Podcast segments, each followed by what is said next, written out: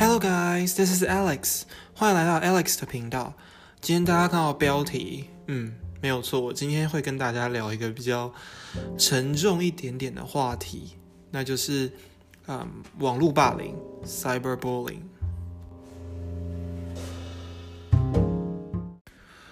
这集的标题呢，大家其实可以看到，就是现代文明的悲歌——网络霸凌。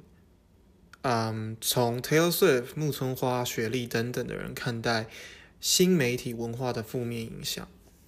嗯，其实，呃，我主要是想要以大家熟知的一些公众人物来，就是谈论一下，就是网络霸凌这个生态这个主题。嗯，其实身处在这样网络发达时代的我们，就是新媒体产业这样子蓬勃发展的一个时代。网络霸凌这件事情，其实已经无形中融入了我们的生活当中。那在我看来，其实这件事情已经在现代的社会，其实算是已经普及化了。然后，不只是单单发生在我们熟知的这些公众人物身上。美国影集《Gossip Girl》花边教主是发生在呃纽约的一个贵族高中当中的故事。里面的高中生都会使用一个叫 Gossip Girl 的八卦网站。以及美国的一部电影叫《Mean Girls》辣妹过招中，Regina 她所写的这个 Burn Book，这些东西我觉得都算是有点现代网络的一个缩影。这些电影影集当中的物品里面记录着各种校内的八卦，还有呃他讨厌的人等等的一些事件，仿佛就好像是现代青少年可以使用的社群媒体上面充斥着各种学生间的一些八卦。而这些也是构成了现代网络霸凌的一个很重要的因素。嗯，到头来呢，我认为只要是人都很容易被牵着鼻子走。哦像说我爸妈有时候光是看一些传统媒体新闻，都会被一些政治意图很明显的新闻牵着走。所以，更何况是这些更不友善的网络新媒体呢？去年的五月，日本职业摔角女选手木村花被发生在住处。以这个硫化氢药物自杀身亡，而普遍来说，这一件事件也被视为是网络霸凌的结果。木村花在参加日本知名恋爱真人节目《双层公寓》后，打开了知名度。那还可是呢，他也却因为在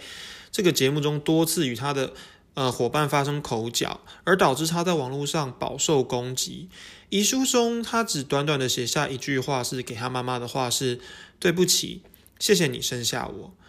当我看到他写这句话作为他的遗书的时候，其实我是有点难过的，想哭的这样子。但是他的母亲呢，在这就是他自杀这件事情之后呢，表示说，其实木村花他在双层公寓当中的行为，其实都是依照就是工作人的指示跟要求去做的。所以就是他妈妈就是在表示说这个。节目美其名是真人秀，但实际上都是有脚本、有剧本的。在呃近期今年的时候，台湾的一位新生代爵士女歌手九 M 八八，她有一首新歌叫做《Tell Me》，然后这首歌就是以木村花事件作为蓝本去创作一首歌曲，大家可以去听一下。这边对，虽然这集是在讨论就是。这个网络霸凌的事件，然后顺便还是推荐一些我很最近蛮喜欢的一些歌曲。这首歌我觉得蛮好听的。然后对大家应该也都认识九 N 八八，她算是新生代歌手里面蛮嗯发展还不错的一位女歌手啊。对，这是题外话。好，接下来呢，对，所以我觉得木村花这件事情对不止日本啦，我觉得对整个亚洲甚至全世界来讲。都是起到了一个就是所谓网络霸凌这件事情的一个嗯很重要的一个，它就作为网络霸凌这件事一个很重要的例子嘛。它影响不不只是日本，全世界我刚刚提到的，其实都会被这件事情影响到。因为木村啊不是木村花，双层公寓这部呃真人实境节目是有上 Netflix 的嘛，所以其实全球的观众都是看得到这个呃节目的，然后也是可以。从中知道木村花这件事件，韩国团体的 Kara 当中的一位成员具荷拉，因为她跟男友家暴的官司，还有就是因为男友散布了一些所谓的不雅照片等等的，使她其实身心俱疲。然后同时呢，在 Instagram 上面对她的网络攻击也是你知道很多很多，最终使她在两年前，二零一九，哎，不是二零一九年啦，应该是二零一八年的时候服用了药物，然后自杀身亡了。那其实韩国很多网友就是很喜欢具赫拉的网友，都是在发起了，就是向青瓦台发起了，就是所谓的一些 petition，一些请愿，就是希望不要再发生类似的事件。然而呢，在隔一年，二零一九年，同为韩团的一个呃 F of X 的成员雪莉，因为在网络上。就是他常常敢于发表自己的一些自我言论，还有他之前就是有一些对于女权主义的嗯发表跟碰触，像他之前就是穿着比较没有他没有穿着内衣嘛，因为之前欧美就是他们响应一个活动叫 Free the Nipple，就是解放乳房的运动，然后就是呃雪莉也有响应这个活动，就是他常穿衣服不穿内衣，或者是就是他的手机壳上面写了一些有关女权主义的字词。等等的这些行为，导致他受到呃社会风气保守的韩国无情的攻击。那这件事情也普被普遍被认为说是是一件呃网络霸凌的事件。最终，雪莉在二零一九年的十月上吊身亡了。网络平台的匿名性及普遍性造成每个人都可能在无形之中成为一位无形的杀手，即便你只是在网络上发表了一句无心的话，都有可能造成任何一个人受到所谓的网络霸凌。像台湾的女艺人杨可涵以及杨佑颖这两个事件，也都算是网络霸凌之下的牺牲者。这个文化来讲，其实就是一个现代网络非常不。呃，健康的事情。韩国的 Tiara 之前的发生的花音事件，到近期发生很类似的 AOA 的全敏儿这件事件，其实在网络上也是充斥着很多所谓的网络霸凌的成分。Tiara 当初发生花音事件的时候，Tiara 的其他成员在网络上也都是被网友们炮轰，觉得呃，就是其他的成员都是霸凌者，甚至把 Tiara 以前的一些。YouTube 上面的影片片段拿出来大做文章，近期 AOA 的事件更是如此，完全就是这件事的翻版。嗯，全敏儿的确在一开始的时候获得很多网络上大家的一些同情跟呃就是支持，然后大家对于 AOA 的队长志敏就是无情的攻击嘛，炮轰他，觉得他就是不断的霸凌敏儿，然后就是没有做好。作为一位队长的本分，然而实际上在近期，嗯，这件事情也是有点翻版、翻翻翻什么翻盘。我刚怎么突然短路？我想说翻什么翻盘？对，翻盘就是大家发现，其实全敏儿他好像不是那么的正确，就是他好像就是有一点点在作秀那样感觉，而且他自己本身也有一些精神问题嘛。所以很多网友对于这件事情近期的看法也是比较，呃，有扭转的趋势啊。但是这件事情在刚发生的时候，跟 T R 那件事件一样，呃，知名的 Instagram 基本上是被被灌爆的状态，就连其他的成员，包括最红的雪炫等等的呃成员，都也是 Instagram 不断被其他网友无情的灌入攻击哦。甚至就跟刚前面 T R 事件一样，就是他们以前的一些 YouTube 上面的片段，也都被拿出来。剪辑，然后大做文章说，你看当初他们的这些互动怎样怎样怎样等等的，但其实我们不是当事人，我们根本就不知道实际上的状况是怎么样。就是旁观者真的不一定就是会比较了解真正的事实，对不对？虽然说很多人都会说当局者迷，旁观者清，但是我们好像也不太算是旁观者吧，我们只是。路人，我们对于他们之间的一些事情，我们根本就不了解。那我们为什么又要去多讲这么多的闲话呢？我个人觉得是，对，就是我刚一开始提到，就是你有时候在网络上无心发的一一篇文章或者是一句话，都有可能重伤到其他人。那你也不希望自己成为一位无形中的杀人、杀害者、杀人者，所以。对，我觉得大家在网上发言多少啦，都是要嗯三思，然后不要就是很随意的，然后就是觉得啊，我爱讲什么就讲什么。其实现在的这个网络社会来讲的话，这样子是嗯，我知道这是很不健康的一个文化，但是我觉得就是大家在发表一些自己的看法跟言论的时候，还是要多少嗯三思一下，不然就是你跟朋友讲讲就算了嘛，对不对？我个人的想法是这样啦。然后，对我觉得甚至要说，我觉得当年的隋唐姚元浩还有。王心凌这个三角恋的事情也是，即便当时这件事情大部分都是在新闻媒体上面传，但是我觉得这件事情也可以算是某种程度上是一种媒体网络霸凌的嗯事件吧。当初其实王心凌被媒体刻画成爱装可怜的一种小三形象吧，不用说网络或媒体，其实那个时候我身边的很多人都几乎认为。这个形象是对的，都会认为下意识觉得王心凌就是这样的一个人，就是小三。我还记得这件事情，嗯，闹很大那个时期，我那时候是国小还国中的时候吧。那个时候就是我去补习班补习，国中的时候我记得。然后那个时候，因为你知道补习班老师有时候上课都很喜欢闲聊啊，聊一些狗屁三爱东西，然后老师可能就聊聊，然后就聊了几句，不知道为什么就聊到了，就是大家觉得。台湾的哪个女艺人很漂亮、很正之类的，然后呢，老师突然问了我，然后呢，问了我之后，我就一个，当时我就是一个脑袋空白，我就不知道回答谁，我就不知道哪根筋不对，或者是突然闪过一个念头，我就突然讲出了王心凌这三个字。但当然，我我当时是很真心的觉得王心凌很漂亮，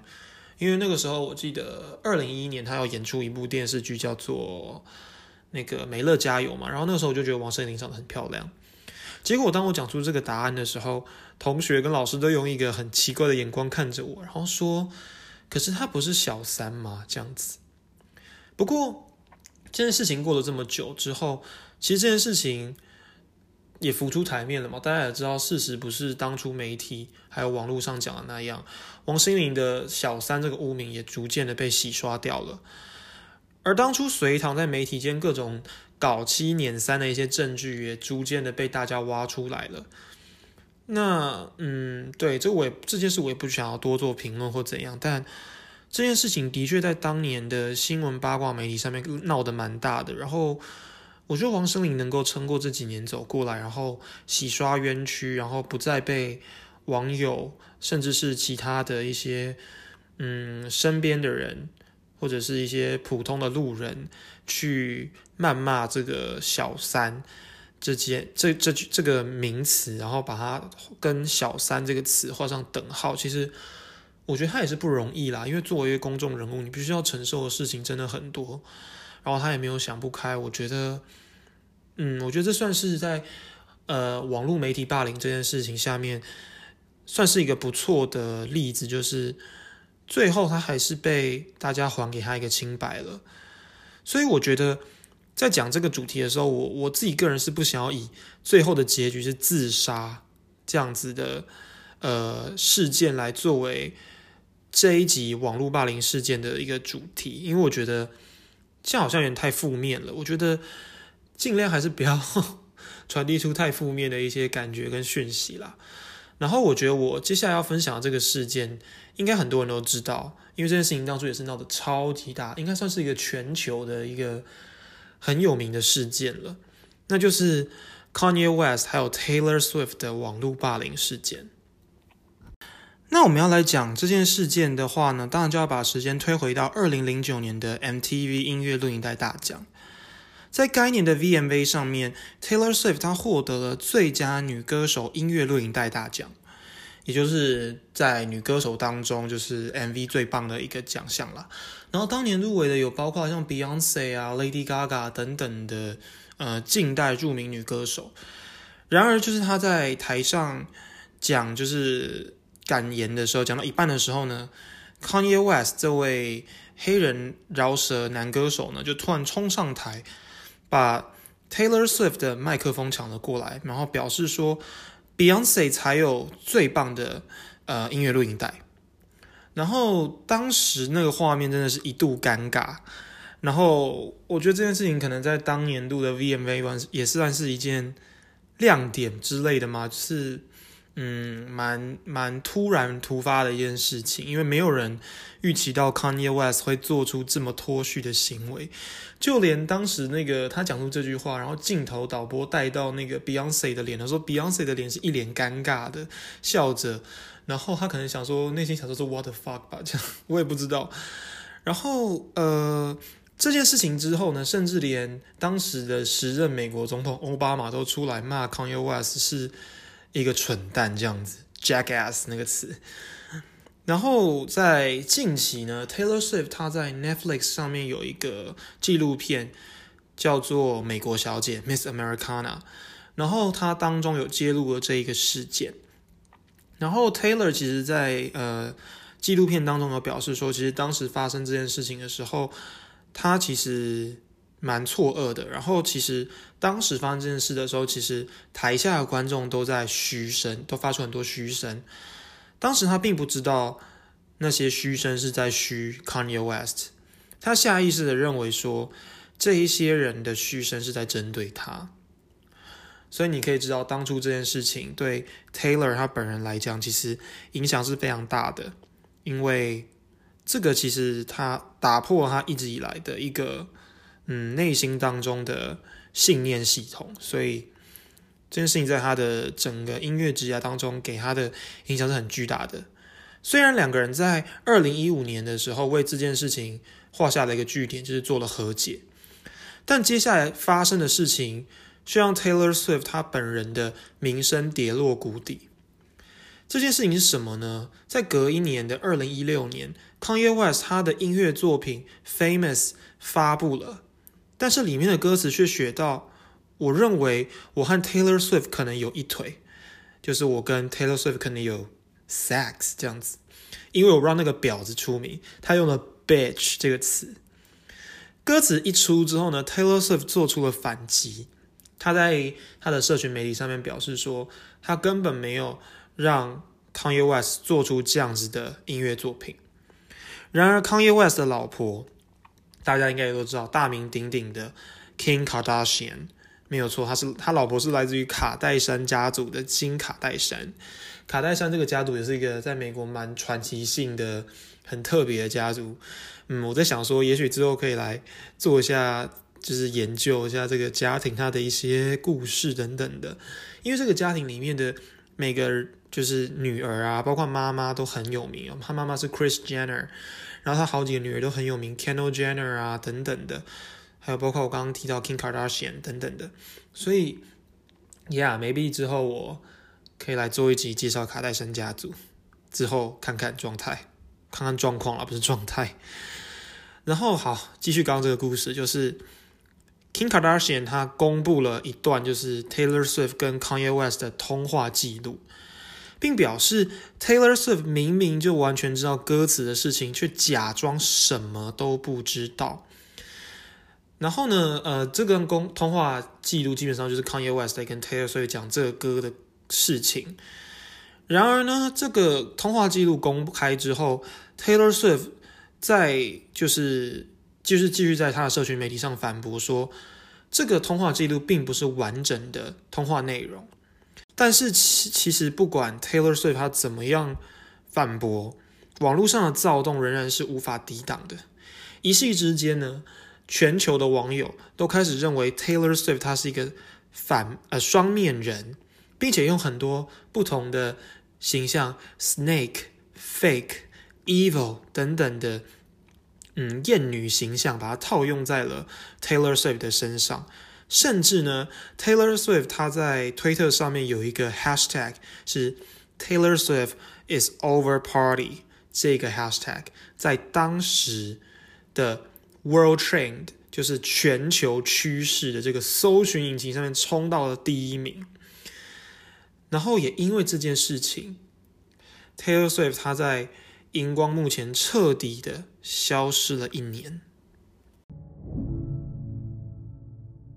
When people decided I was wicked and evil and conniving and not a good person. That was the one that I couldn't really bounce back from because my whole life was centered around it.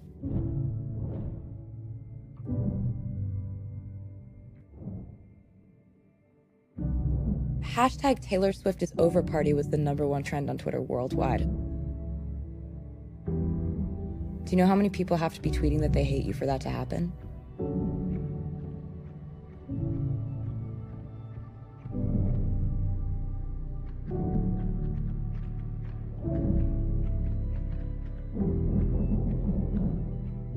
We're people who got into this line of work because we wanted people to like us, because we were intrinsically insecure, because we liked the sound of people clapping because it made us forget about how much we feel like we're not good enough. And I've been doing this for 15 years and I'm tired of it. I'm just tired of the. Just. Just feels like it's more than music now at this point. And just most days I'm like, okay. But then sometimes I'm just like. It just gets loud sometimes When people fall out of love with you, there's nothing you can do to make them change their mind. They just don't love you anymore. I just wanted to disappear. Nobody physically saw me for a year. And that was what I thought they wanted. 这次的霸凌事件，其实在那几年造成很大的轰动。Kim Kardashian 甚至成为了这件事情的幕后推手。 然而，这件事情在四年后，因为完整版的这个通话记录的公布，而让 Taylor Swift 受到了平反。那几年的网络霸凌也并没有将 Taylor Swift 压垮。在纪录片当中，他表示他没有办法改变这些变心的粉丝，因为他们都已经就是不相信，他们已经离你远去了。然而，他可以改变的是他的创作。因此，在这件事情的一年后，一张堪称 Taylor Swift 最暗黑的一张。全新专辑《Reputation》举世盛名诞生了。这张专辑的主打歌和专辑前面的歌曲都是和过去很不一样风格的作品。讲实话，当时我其实并不是很喜欢这张专辑，因为嗯，当时这张专辑它的那个风格，还有就是它里面在强调一个就是 “Old Taylor is dead” 嘛，对不对？可是当时其实就是。我觉得我在那时候受到了很多网络媒体的影响，我不敢，我不会说，就是当时我做出任何霸凌的言论，但就是当时因为这些媒体的风向，导致我变得不是那么喜欢泰勒斯。但是当然，我现在去看，会知道他当初之所以会讲说 Taylor Oh Taylor is dead，还有就是改变这样的曲风，是因为他想要去就是写出。这些媒体描绘我是怎么样的形象嘛？就是我是一个蛇蝎女啊，等等这样的形象。所以，Yeah，在之后 Taylor Swift 他的一些颁奖典礼的感言，他讲述的这些话，其实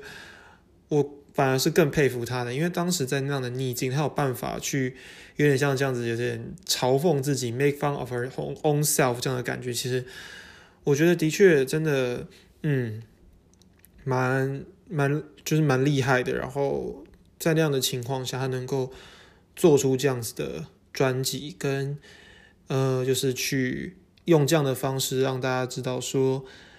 你们怎么写我，我其实真的不在乎这样的感觉。站在现在年纪，我我看我当时啦，我必须说我当时确实是很容易受到影响。不过我刚刚有提到，因为这件事情的关系，让我更欣赏现在的泰勒斯。这张专辑站在现在的我的角度来看，我会说是黑暗中包含着爱的一首一张专辑。除了在这张专辑后半段的一些歌曲，其实很像他在一九八九那个时期的 pop music，他所把就是所谓的乡村音乐跟流行音乐组合起来那种。Taylor style 的歌曲之外，《Delicate》、《Call It What You Want》这些歌曲都是当时因为他在最黑暗的时期遇到了 Joe Alwyn 他的现任男友才创作出的这个作品。《Delicate》的歌词当中写着 “You must like me for me”。MV 中也暗藏着一个彩蛋，是没有人看见真正的他。这其实跟其他前面的黑暗歌曲其实很不一样的一张。作品，然后另外一首歌是《Call It What You Want》，其实他就是在写着他不在乎 Kanye West，还有 Kim Kardashian，还有社群媒体是怎么样攻击他的。他就是觉得你们爱讲什么就讲什么吧，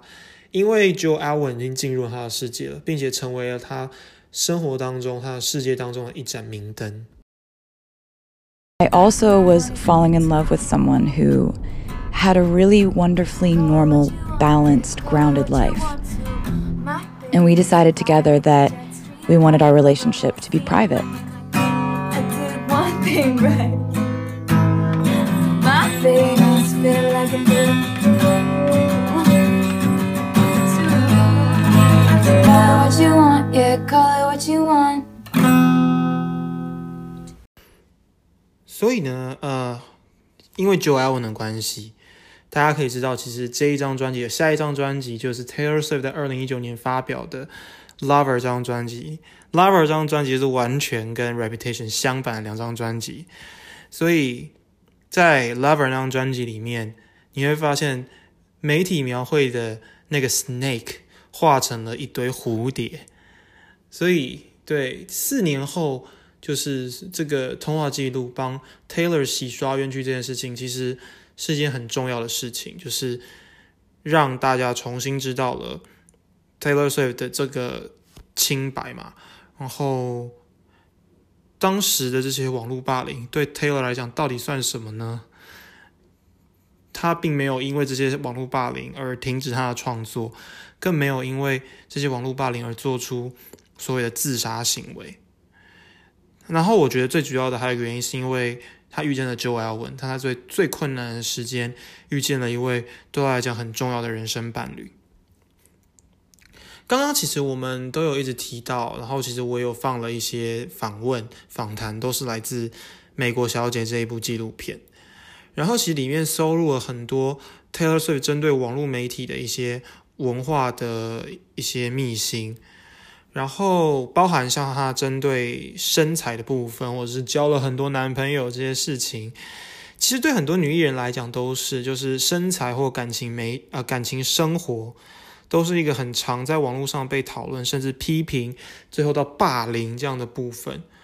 不管如何，在网络媒体的渲染下，我们很容易因为某些事情或者是既定印象给别人贴标签，但事实上你可能没有看见真正的他。而在更激进的网络的滔滔言论当中呢，就会造成所谓的网络霸凌，而这样无限制的散播仇恨的循环，就造就了我们现代文明的一个悲歌。我觉得现在我们每天都要接收很多不同的讯息跟资讯，所以我觉得要理性的去看待他们是更为重要的。我们要能够分辨这些讯息的真伪。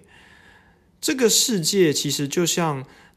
台剧，我觉得让我很印象深刻的台剧《我们与恶的距离》描述的那样，媒体所造成的这些负面影响其实层出不穷。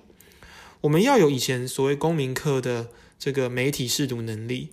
即便以前上课都会觉得啊，这个根本不用教啊，我们都一定有啊，就是你知道这干嘛教啊？考试考一考，我们会就好啦。但事实上，其实很多人根本做不到，然后根本就没有所谓的媒体试读的能力。所以，其实我觉得，呃，我也很希望，就是我们能够好好尊重网络上的各种言论。像之前有一集我有提到金曲奖，金曲奖很多人在常常会说这是谁啊，不认识啊等等的。其实我们看到这种言论，我们心里觉得不开心，心里觉得有点嗯，对。那样的感觉的时候，我觉得我们也不需要去做太多对他们的攻击，就是呀，可以就是跟别人抱怨一下说，哦，这个人怎样怎样。可是我觉得也不需要，因为你看到这些，呃，你可能觉得不太好的言论，或者是你觉得看了心里不舒服的言论，你就去散布其他过度仇恨或不实的言论去攻击这些人，因为的确这些人散布的一些。言论可能是导致所谓的网络霸凌，或者是其他不好的言论。但是这些言论，你知道，如果你去真的认真去回复他，然后给了他们其他这些负面的回复的话，其实你就陷入了这个无限的仇恨循环当中了。我认为，在我们这样的一个网络媒体时代当中，我们需要更多的善意，更多的善良。我们不要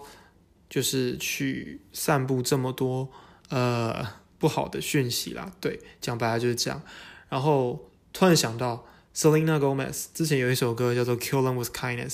然后我记得应该就是在针对就是我刚提的这些，就是网络的这些攻击，因为歌名就叫《Killing with Kindness》嘛，就是用善良、用善意去杀了他们。好，这首歌就当我最后推荐给大家的一首歌曲好了。虽然说这首歌，Yeah，某种程度来讲跟自己上没有关系，因为《Kill Them with Kindness》是在讲对于网络媒体的一些嗯解决方式嘛，对不对？哦，好像觉得有点离题耶，怎么会这样？刚突然想到的，好了，没事，就推荐这首歌给大家。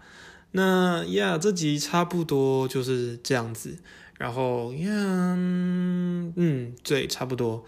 我觉得。这就是大概我对于网络霸凌这件事的一些看法跟想法，然后可能每个人的看法都会不太一样了，但我自己个人的想法是，就是真的，我刚刚最后提到那样，就是不要真的去散布太多这样子的言论，因为这真的就是一个恶性循环。对，好，那这集差不多就这样。这里是 Alex，谢谢大家今天来收听这一集的 Podcast，听我讲这些漏漏等的干话，然后讲一些例子跟故事。当然，我觉得讲这些故事跟例子也是让大家警惕，然后让大家知道说，哦，世界各地不是只有这些名人，也许你身边的人就在发生所谓的网络霸凌这些事情。然后我们应该也要去多多关心他们，然后希望他们不要因为这些事情而自杀，或者是得到忧郁症啊等等的一些心理疾病。大家要好好保护自己，然后避免就是发生这样的事情。我们下一集再见喽，大家拜拜。